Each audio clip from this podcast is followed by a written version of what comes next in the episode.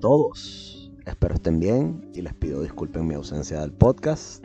Entre el trabajo y la paternidad he estado un tanto ocupado y si escuchan al nenén atrás es porque estoy con él en la sala grabando el podcast de Alberto Zambrano. Bienvenidos. Pero bueno, hice espacio en mi agenda para volver con ustedes. Les agradezco seguir aquí y mantener su apoyo a esta iniciativa que me ayuda bastante. En nombre de mi familia y mío, les agradezco enormemente por su apoyo. Gracias por estar aquí, gracias por seguirme. Suscríbanse y bueno, gracias a todos por estar aquí.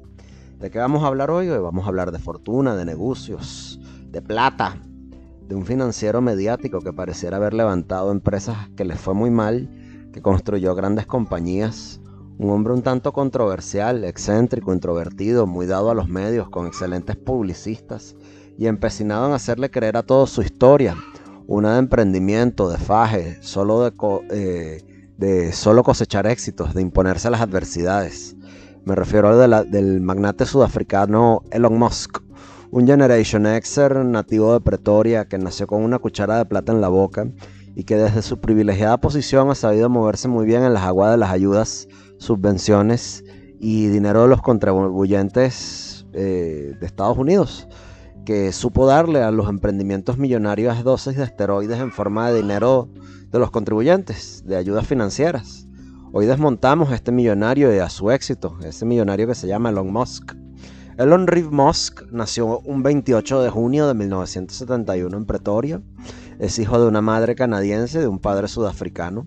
Creció en la Pretoria del desarrollo separado de la República Surafricana, en la República del Apartheid desde muy pequeño estuvo interesado en todo lo tecnológico y al cumplir los 17 años se muda a Canadá, donde estudia brevemente en la Queen's University.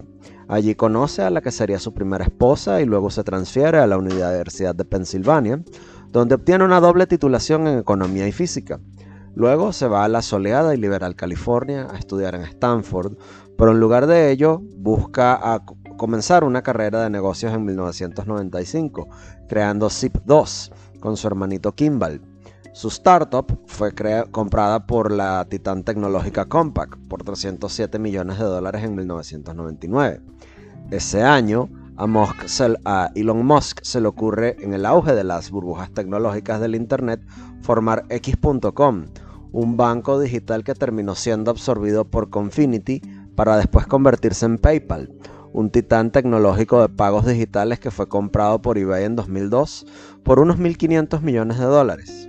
Suena fino, ¿verdad? Suena de pinga, puro éxito, mucha facturación, ¿cierto? La realidad es que Elon se la pasó en California haciéndole la vida imposible a su hermano, sus socios y su novia. No dormía y tenía y tiene hábitos poco saludables de higiene. Elon es un tipo que prefiere trabajar a cepillarse los dientes y bañarse. Elon es un asiduo de sitios de pornografía. Este último hecho lo confirman sus constantes comentarios en la red Pornhub, porque cada vez que Elon comenta desde su perfil algún video amateur de alguna chica, esa chica se vuelve una superestrella. Em, o sea, aunado a sus detestables hábitos personales, que si bien son cosas que poco tienen que ver con sus decisiones de negocios, están el cómo Elon lleva adelante sus negocios cuando hizo sus pinitos en Silicon Valley. Cuando monta su negocio Zip2 con su hermanito Kimball, acude a la chequera eterna de privilegios de su padre, un magnate dueño de minas de esmeraldas en Zambia cuya historia vale la pena contar. Errol Musk, papá de Elon Musk, y su piloto iban en camino a Inglaterra a los años 80 en su avión privado que planeaba vender allá. Pero Errol nunca llegó a Inglaterra. En lugar de ello, regresó a Sudáfrica, a su Sudáfrica natal, con el título de propiedad de una mila de esmeraldas en Zambia, que le pagó el startup a Eloncito y a Kimbalcito años después, así como las casas, los trajes, las pintas, las escuelas y los yates. En la ruta hacia Zambia, Errol se topa con unos italianos haciendo escala en el cuerno de África, y esos italianos le querían comprar el avión. Les vende el avión en cash y listo, 80 mil libras esterlinas y con esa, esa pila de billullo en mano le hacen otra oferta que si no quería comprar una mina de esmeraldas por 40 mil libras esterlinas. Y el negocio le salió bien, porque esas 40 mil libras esterlinas se convirtieron en millones de dólares después. ¿Ok? Errol dijo que sí y se compró la mina por los próximos seis años, que lo que hizo fue facturar y facturar porque lo que hizo esa mina fue de Zambia, de esa mina de esmeraldas de Zambia, fue sacar, sacar piedras verdes tras piedras verdes en condiciones infrahumanas de ese hueco en la tierra en, África, en África. Y un adolescente Elon luego emularía al papi. Caminaría por Pretoria con esmeraldas talladas y brutas en el bolsillo. Y a diferencia de su papá, que era un hombre recatado y que le gustaba mantener un bajo perfil, Elon y Kimball siempre les gustaba derrochar físicos y riqueza. Así que un día al joven Elon le dio por irse a Nueva York, esmeraldas en mano, a vendérselas a la prestigiosa joyera Tiffany Company. El chamo le vende dos piedras verdes a Tiffany Company por dos mil dólares y luego se da cuenta que cuánta plata puede hacer. Y esa vuelta se convirtió en otra y otra y otra más. Y de repente Loncito tenía una caja fuerte particular en su casa en la que no podía cerrar porque no le cabían los billetes verdes con la cara de Benjamin Franklin. Se compró otra caja fuerte más grande y después se tuvo que comprar otra. Después tuvo que ampliar el cuarto y hacer que su walking closet pudiera acomodar una caja fuerte aún más grande. Y luego le contaría a Business Insider con Sorna que él, Kimball y el mayordomo tenían que empujar la puerta entre los tres para que la puerta de la caja fuerte pudiera cerrar porque no le cabían los billetes a la caja. A Errol Musk, el estilo exagerado de Lonciton le causaba ruido eh, carro, yate, traje, ruido, fiestas. Pero Errol le enseñó a Elon a ser un buen traficante de minerales. El negocio era sencillo, contactar al comprador para que se reunieran en un lugar público, por razones obvias, para hacer no mucha bulla, intercambiar el dinero en sobres o en portafolios de apariencia sobria y terminar la vuelta con un simple apretón de manos. Eloncito, cuando era pequeño, era un nerd, un come libros, un muchacho muy ensimismado, siempre pendiente de una computadora y de un aparatico tecnológico. Su papi era un magnate emocionalmente manipulador que le gustaba ser rudo con sus muchachos y se las pasaba castigándolos a él y a Kimball, haciéndolos sentarse durante horas pidiéndoles que se callaran la boca mientras los sermoneaba. Y bueno, así por lo menos fue como lo reportaba el Washington Post. A Eloncito le hacían mucho bullying en el colegio, lo jodían bastante y el chalequeo era, el chalequeo era duro. Le tiraban taquitos, le bajaban los pantalones, le pegaban nalgadas, lo encerraban en el baño y le metían la cara en la poseta y más de una vez lo tiraron por las escaleras. Un día le, dieron una pela tan arrecha que el pobrecito Elon terminó en, en el hospital. Pobrecito Leloncito, ¿vale? Sus victimarios no se dieron cuenta de que estaban fraguando a un mostrico después. Con X.com, que luego sería PayPal, Eloncito aprendió un par de cosas con el método ALC, a los coñazos. La primera, que el mundo bancario no es lo suyo. La segunda, se dio, se dio cuenta siendo interno en el Nova Scotia Bank, cuando se le ocurrió montar un banco digital. Eh, se dio cuenta que la burbuja financiera de las tech de los años 2000 le daría más que le daba plata a más de uno y que el más vivo era el que se iba con la cabulla en la pata. Elon no es más que un estafador serial que hace promesas vacías y ataca a quien busca joderlo. Cuando le da por fundar SpaceX con la idea de hacer el viaje espacial cosa privada, todos se burlaron de él. Vamos a dejar ese tema para más tarde y enfocarnos en Tesla. Contrario a lo que muchos creen, Elon no fundó Tesla. De hecho, Tesla fue fundada en 2004 por Mark Tarpening y Martin Eberhard. Y Elon lo que hizo en 2004 fue pichar unos 6 millones de dólares para que arrancara la cuestión que le sobraban de la venta de PayPal un par de años antes. Elon se convierte en el accionista mayoritario de Tesla cuando ve lo interesante tras los carritos eléctricos, que no son rápidos porque solo corren en plano. Tú pones esa chatarra en su vida y se les acaba la pila, que no son buenos para el ambiente porque el verdadero negocio de Tesla es lo que atrajo a Eloncito a invertir en Tesla en el primer lugar, el aspecto energético. Verán, es la batería lo que realmente valen esos peroles con sobreprecio que Greta Thunberg quiere que compres. Elon sencillamente aplicó la que aprendió con su papi que tanto lo martirizaba. El queso de esa tostada es el litio de la batería. Es más, si se te jode la batería de tu Tesla modelo X o tu modelo 3, reemplazarla te va a costar más que comprar un Tesla nuevo. Pero esa la vamos a dejar para después. Corría la presidencia de Barack Obama y a este le dio por hacer un rescate financiero de la industria automotriz americana porque, bueno, ¿por qué no? como todo buen demócrata socialista, que mejor cosa que gastar la plata ajena en cosas que no funcionan. Habiendo tanto problema en ese país, como una creciente población en indigencia, unos veteranos carentes de servicios de atención sanitaria, o una clase media que se quedó como pajaritos en grama mientras los banqueros quedaban como si nada, en la crisis financiera del año 8, a Barack Obama le dio por hacer un rescate financiero de una industria automotriz nacional incapaz de poder competir con sus contrapartes asiáticas y europeas, que sí sabían hacer vehículos de calidad. Entonces, ¿qué hizo Barack Obama? Agarró y le dio una bicoca de real a Elon Musk para que con Tesla montara unos carritos eléctricos costeables para la clase media. ¡Oh! ¡Sorpresa!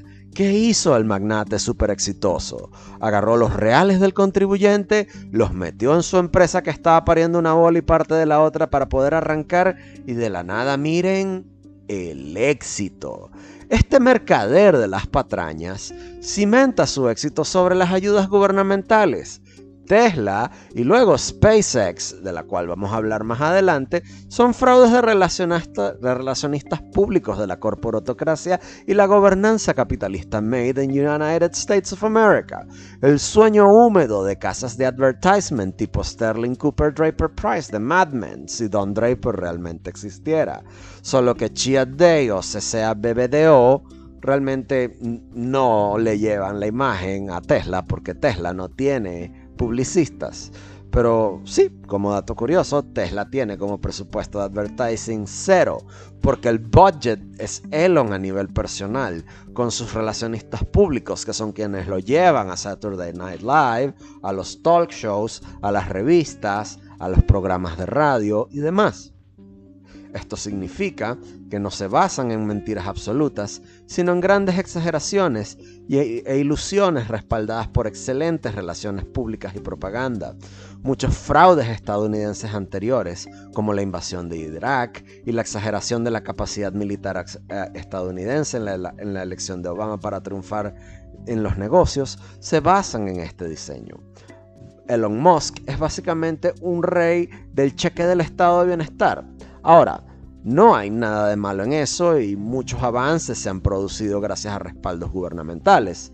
Lo que pasa es que Musk es un hombre del mundo privado, de las corporaciones privadas, y a menudo implica que está ganando, implica y da a hacer entender que él está ganando plata de su propio bolsillo, lo que obviamente no es así. Además, en realidad, no se ha presentado, Elon no ha presentado ningún avance tecnológico hasta ahora y es famoso solo por prometer cosas que no ha logrado cumplir. Para poner esto en perspectiva, Bill Gates ganó dinero solo después de que desarrolló Windows, no anticipando antes de que revolucionaría la, la industria de las PC. Lo mismo con los muchachitos de Google y lo mismo con Steve Jobs. En todos los casos, los innovadores primero hicieron un gran avance y luego le vieron el queso a la tostada. Pero en el caso de Loncito no ha hecho otra cosa que hacer flujos de alta definición de aterrizajes de cohetes. O sea, hacer streaming, o sea, de, eso, de streaming en HD eh, de, alta definición de cohetes, ¿ok? O sea, la tecnología del cohete es básicamente la misma que desarrolló, desarrollaron Werner von Braun y los nazis de Operación Paperclip en los años 60 y 50 sin supercomputadoras. No hay, y repito, ningún avance desde entonces. Pero lo que es más inquietante es que SpaceX promete que un cohete se puede usar varias veces como una aerolínea comercial para reducir el costo y convertirlo en una especie de aerolínea de pasajeros. El único peo con eso es que no se puede hacer con la tecnología actual, ya que Eloncito no ha logrado avances. Es un hecho bien conocido que hacer un nuevo cohete es mucho más económico que reutilizarlo, ya que el costo es demasiado alto.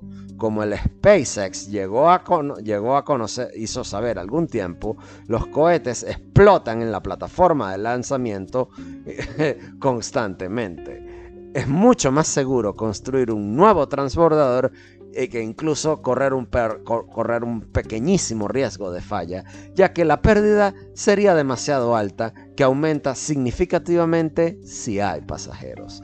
Entonces, SpaceX es una empresa fraudulenta que se mantiene a flote gracias al subsidio del gobierno, lo que no sería tan malo si no se desviara recursos de las personas e investigadores que tienen una posibilidad distinta de cero de avanzar.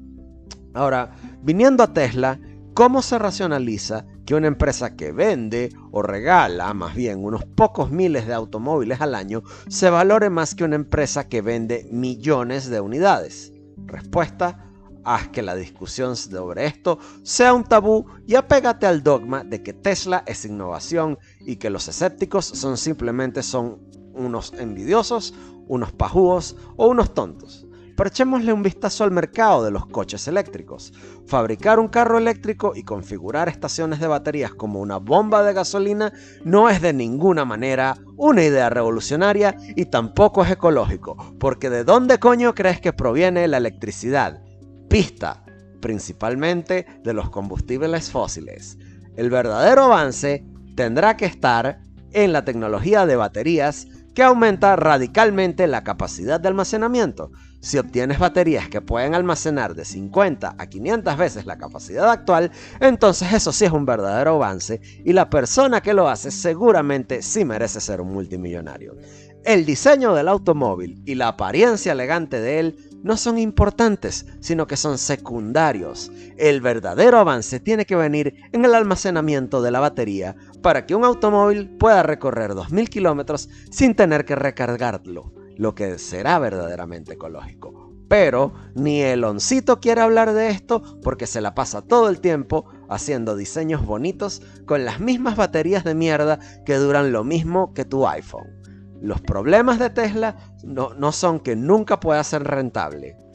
La rentabilidad no debería ser la preocupación, ya que la mayoría de las empresas comenzaron sin fines, de las la mayoría de las grandes empresas comenzaron sin fines de lucro. La carrera espacial, la telefonía móvil, el internet, todo eso comenzó sin fines de lucro. ¿Por qué? Porque era tecnología militar durante la segunda, eh, durante la guerra, la, Guerra Fría o la Segunda Guerra Mundial. El problema es que Musk se convirtió en un multimillonario sin hacer un gran avance que cada uno, el multimillonario tecnológico antes que él, hizo antes. Bill Gates, Steve Jobs, Google, Mark Zuckerberg, todos hicieron el avance primero y luego cobraron. Elon Musk quiere hacerlo al revés. Él quiere construir la casa por el techo y después cobrarte la hipoteca. Musk se desvía, de la, desvía la atención y la financiación del gobierno de investigadores anónimos que tienen una probabilidad, probabilidad no nula de lograr un gran avance en el almacenamiento de energía.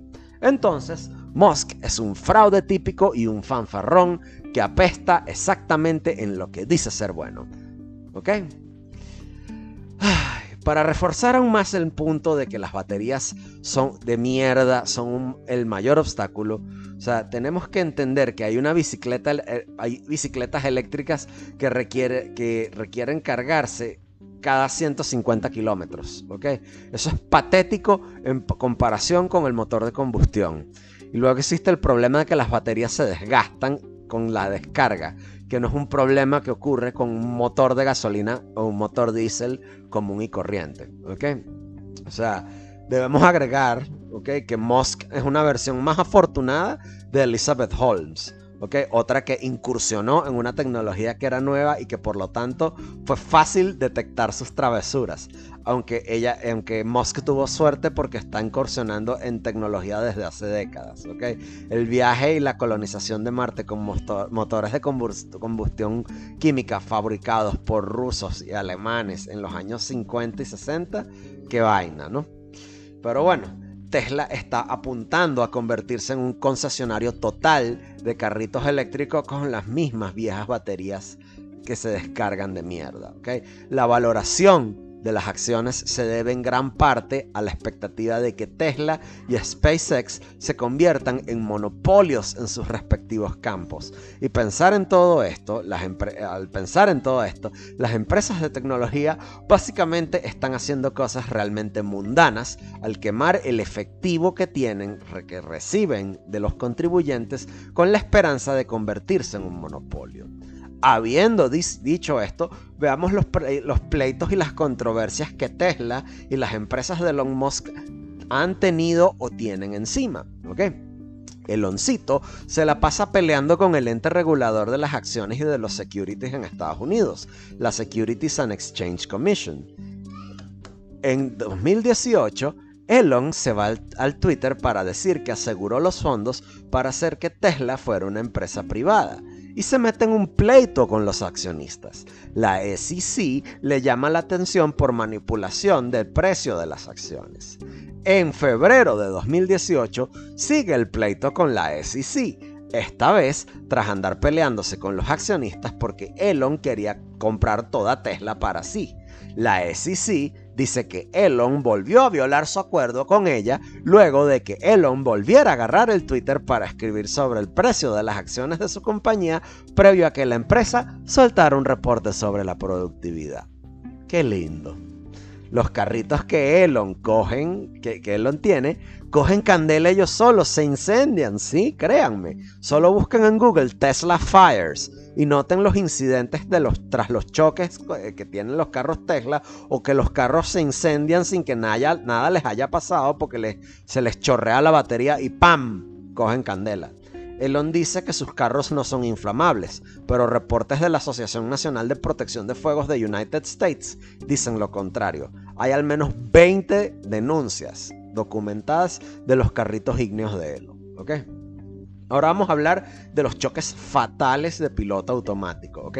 Hay cuando menos cuatro muertes reportadas de usuarios Tesla que confiaron en el cuentico ese de que es mejor una computadora manejando que tú.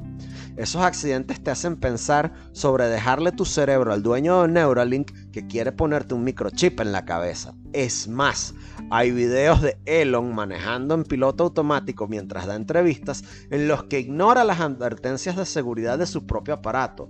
A mí no me inspira confianza este señor. Es más, el manual del modelo 3 de Tesla dice que el piloto automático no es un piloto automático, que no puedes andar viendo Netflix o andar jugando al Call of Duty en la pantalla del, del, Tesla, sino que tienes que tener las manos en el volante mientras la vaina anda por la autopista. O sea, no es un piloto automático. Eso me lleva a otro temita, que son los memes de los dueños del Tesla, de, Tesla drogados con Oxycontin y benzodiazepinas, o borrachos que se van a los dispensarios de pastillas, los pill mills de Florida y donde se dio esa epidemia de, de Oxycontin en, el, en, el, en, la, en los Apalaches, ¿ok? Obtener sus dosis y que programan el carro para que manejen de vuelta mientras ellos van dormidos. Si eso es lo que Elon quieren, pues eso pues, ¿no? Entonces, Pasemos la página. Elon y sus fechas topes. Aquí vamos a abordar el carácter agresivo, el carácter abusivo de Elon Musk como gerente. Porque desde 2016 el magnate vive diciéndonos que él nos traerá un carrito que se maneja solo. Pero lo único que hace año tras año es darnos actualizaciones del software, de la pantalla Tesla y de los nuevos juegos que hay en, la pantalla, de cómo puedes hacer que el lado, de que, de que un lado del carro esté más frío, pues puedes eh, controlar el flujo del aire acondicionado y ya, ok. Es como el DLC de un juego que nunca termina. Será porque no puede cumplir. O sea, el hombre no puede cumplir con la, con la promesa incierta de que hay carros que, se van a manejar solos y de que eso va a reducir el tránsito y el tráfico y las colas, ¿ok? Esto nos lleva a hablar de las pautas de seguridad en la fábrica de Tesla. ¿ok? Yo soy experto en seguridad industrial. Antes de estudiar gerencia de negocios farmacéuticos, trabajé en salud ocupacional y seguridad industrial un tiempo. ¿ok? Tesla tiene más reportes y citaciones OSHA que Ford, General Motor y Fiat Chrysler juntas. Sus fábricas sencillamente no son seguras desde el punto de vista salud ocupacional para sus trabajadores. A Eloncito no le gusta marcar con amarillo los bordes para, desde un punto de vista de salud, salud seguridad y ergonomía ocupacional eh, para sus trabajadores porque no se ven, según él, estéticamente bonitos. En la giga mega ultra gran fábrica de Tesla en, Nevada, los trabajadores no tienen baños ni agua. Esa fábrica tiene llamadas al 911 casi que a diario porque hay lesiones de todo tipo que la enfermería y el servicio médico no les gusta recibir y le piden a los trabajadores que en lugar de ello llamen al 911. Y a una fuerza laboral de 10.000 trabajadores. Que es más o menos una sería una pequeña ciudad, un pequeño pueblito, ¿ok?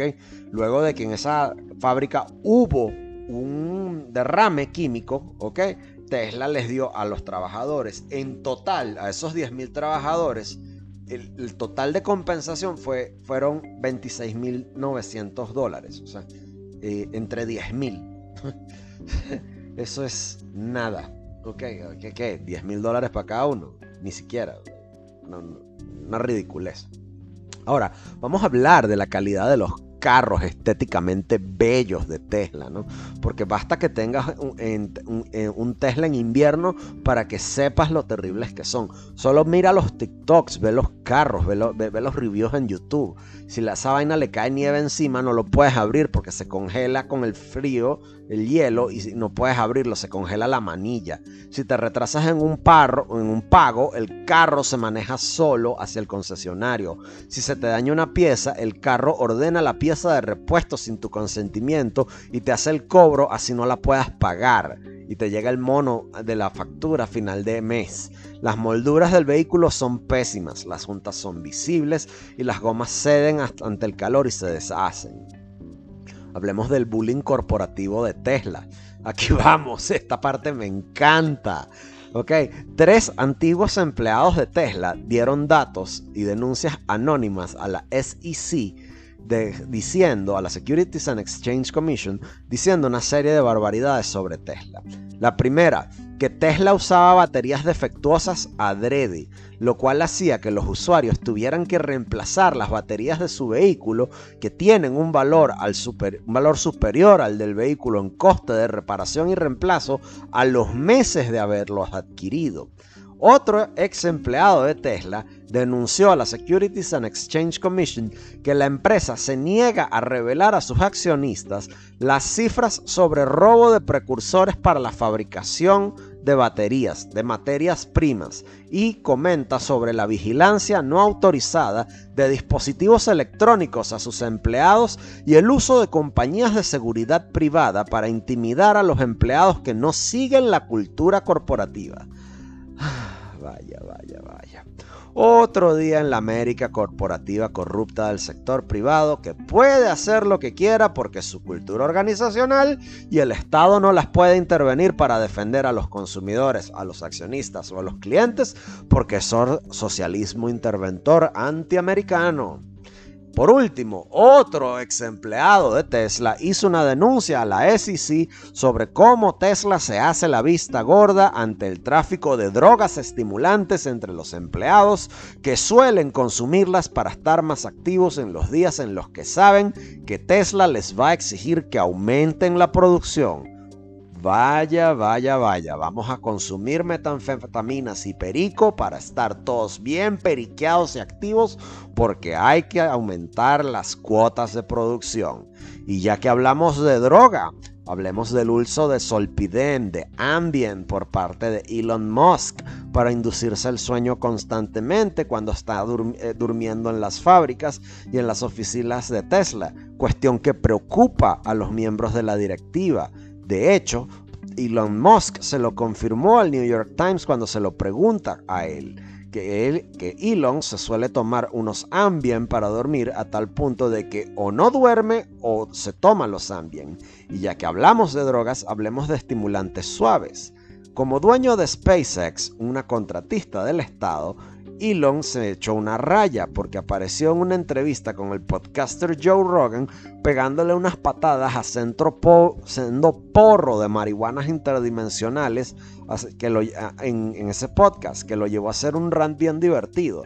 Ahora, si la cosa es hasta simpática porque verlo en la quinta nebulosa diciendo cosas sobre cómo porque un cohete eléctrico sería, sería genial, debemos recordar que Elon es un empleado del gobierno de Estados Unidos que a nivel federal la, marihuana es ilegal y que el mismo Elon salió diciéndole al New York Times en 2018 que la marihuana interfiere con la capacidad de desempeño adecuado en el puesto de trabajo. Por esa gracia, el gobierno federal le hizo una reprimenda verbal y escrita. Y ya que hablamos de productividad, Musk Tesla y SpaceX viven cambiando tonos sobre productividad constantemente. Tanto así que cuando las acciones van palo abajo, no compran los carros o el COVID les tiene la planta cerrada o hay una recesión, Musk se va al Twitter para ver cómo voltea la cosa a su favor. Siempre teniendo cuidado, por supuesto, de que la Securities and Exchange Commission no lo vuelva a meter en un tribunal porque vaya que ya ha tenido bastante de eso. Y ya que vamos a hablar de pleitos, hablemos de sus pleitos con Panasonic. El proveedor de baterías de los carritos Tesla Panasonic es un estira y escoge de nunca acabar. Si el pleito entre Samsung y Apple por sus pilas y pantallas te parece cansino en el mundo del Big Tech, el drama que Elon monta cada vez que Panasonic dice que sencillamente no puede sacar más litio de la Tierra para hacer las baterías de Tesla es peor. Eh, eh, Elon, Tesla, dice que no puede sacar y producir más Tesla modelos 3 por culpa de Panasonic. Y Panasonic dice que no puede sacar más litio de la faz de la Tierra más rápido. A lo que Elon riposta que hay litio en todas partes y que simplemente hay que saber minarlo. El drama es que manda... el drama es eterno. Y hablando de dramas, hablemos del drama que es mandar a reparar un Tesla. ¿Recuerdas cuando te dije que si se te echaba a perder un Tesla, el carro pedía el repuesto sin tu consentimiento y a final de mes te topabas con un mono enorme en el estado de cuenta de tu tarjeta de crédito?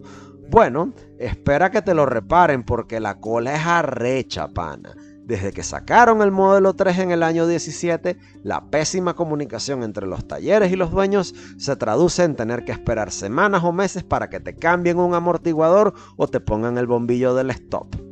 Hablemos de Tesla y el Departamento de Justicia. Cuando Elon promete, no cumple y desvía, hay problemas. Y promesas incumplidas a inversionistas es estafa. Y eso en Estados Unidos se paga con multas y cárcel. Tanto así que el Departamento de Justicia desde 2008 le tiene la mira puesta a Elon porque el modelo 3 no cumple sus metas de producción, lo cual llevó a una investigación judicial que levantó el interés de outlets como el Wall Street Journal. En 2017, Tesla dijo que haría medio millón de modelos 3 y ese año solo sacó 254.530. Pero es culpa de Panasonic y las baterías, seguramente. Hablemos de la discriminación racial y la segregación en la fábrica de Tesla. En California, Tesla tiene tremendo peo porque los acusan de tener un sitio de trabajo racialmente segregado, según una queja enviada al Departamento de Empleo Justo y Prácticas Correctas del Estado de California. A los empleados de tez oscura los hacen trabajar todos juntos y a los de piel más clara los hacen trabajar por su lado de la fábrica todos juntos y más cerca del baño. A la zona donde trabajan los de piel oscura le dicen de cariño la plantación. En esa zona, la plantación, las quejas laborales son mayores y la conflictividad y ausentismo laboral, según Tesla, es mayor. Qué coincidencia. Hablemos de más bullying corporativo, pero esta vez nos vamos a la República Popular de la China, el mercado más grande de Tesla, donde un grupo de blogueros chinos acusan al fabricante de carritos de amenazarles con una demanda por difamación luego de postear comentarios sobre la empresa en internet.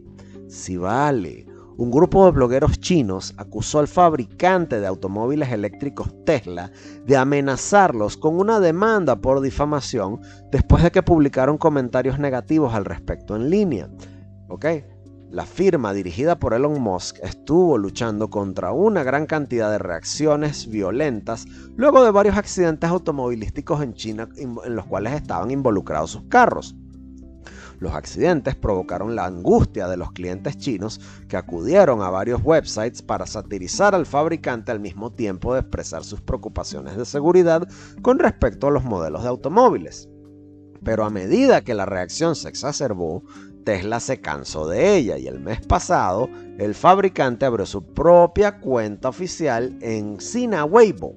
Según un informe del Financial Times, Tesla usa la cuenta para verificar que los usuarios publiquen que publiquen contenido negativo sobre la empresa, posteriormente advertirles por mensaje directo con una, una amenaza de demanda por difamación. Un bloguero publicó fotos de Tesla supuestamente amenazándole con demandarlo después de haber llamado a la compañía Gamberros y Basura en la plataforma de, China de, de, noticias y contenido Jinri Toutiao. Mientras tanto, varios otros usuarios aprensivos publicaron sus disculpas públicas. Dos emitieron disculpas sobre Douyin, que es un TikTok chino, diciendo que sus publicaciones anteriores, eh, en sus publicaciones anteriores, en sus publicaciones anteriores, quise decir, ellos inventaron los problemas con los autos Tesla. Y, y, a principios de este mes la compañía se disculpó después de recibir una reacción violenta de los medios locales chinos por el trato que le dio a un cliente. Todo comenzó cuando un cliente chino descontento con Tesla llegó al stand de Tesla en el Salón del Automóvil de Shanghái, se montó en un coche y protestó contra la empresa. Finalmente, los, agentes de seguridad se llevaron a la mujer y la detuvieron durante cinco días. Más tarde, Tesla se disculpa y menciona que siempre hacen todo lo posible para comunicarse con sus clientes. Dijeron que le seguirán buscando soluciones y cumpliendo con su responsabilidad. Este cuento también es buenísimo. Musk le pagó sobornos a rusos para conseguir misiles en Los Ángeles y Moscú. Mucho antes de que Elon lanzara con dinero de los contribuyentes el Falcon Heavy a la órbita, estaba pelando bolas con SpaceX cuando la fundó. Y luego de vender PayPal por unos cuantos millones, meterle plata a Tesla y Musk y sus compinches, en ese venture querían construir unos cohetes, pero ese tipo de tecnologías no las consigues en Walmart. NASA no se las quería vender y cuando se fue a Francia a ver si el titán aeronáutico Ariane Space les vendía unos motores, a Elon y a sus compinches los querían desangrar por el costo. En una reunión con los franceses se, se entera, saliendo con las tablas por la cabeza, que a lo mejor los rusos le venderían unos misiles balísticos intercontinentales acomodados para viajes espaciales. Así que en ese viaje, Elon y sus compinches se fueron a Rusia. Allí, por medio de unos fixers, se cuadran con unos representantes del lobby de aeronáutico y defensa aeroespacial ruso, Roscosmos y Cosmostras.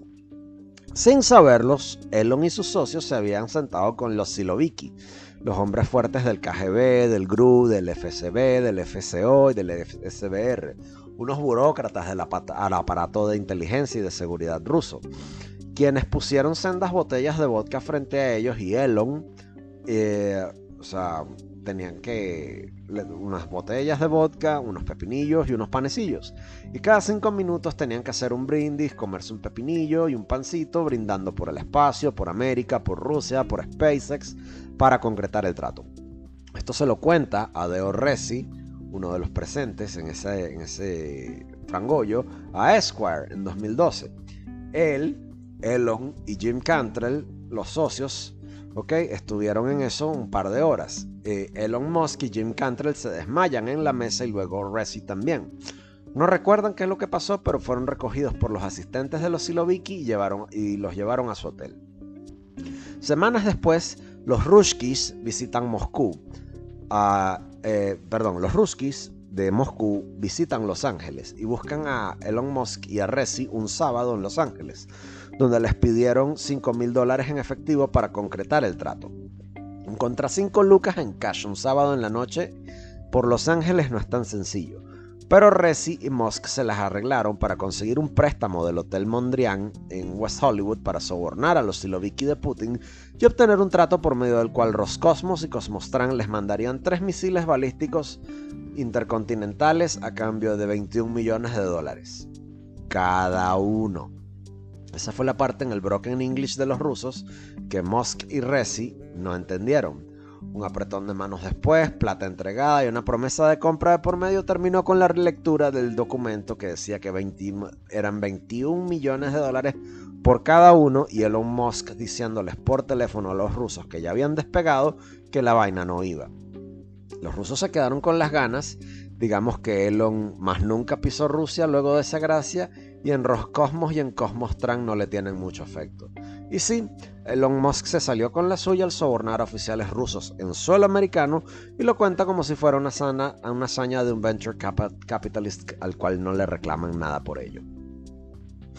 Y tras la compra de Twitter por este magnate, la cosa no va a mejorar en nombre de la libertad de expresión, que es la razón por la cual dice comprarla se une a la serie de oligopolios mediáticos creados por pluma de decreto de Barack Obama, que le ponen la cosa súper fácil a las Big Tech con Mark Zuckerberg y Jeff Bezos, cuyas empresas Facebook y Amazon controlan una enormísima parte comunicacional y de la cadena de distribución y logística, así como del entretenimiento para el mundo moderno. El resultado es el mismo, el control absoluto de las corporaciones, de los distintos aspectos de la vida moderna del hombre y de sus espacios de expresión cívica, bajo la tutela siempre de la gobernanza corporativa.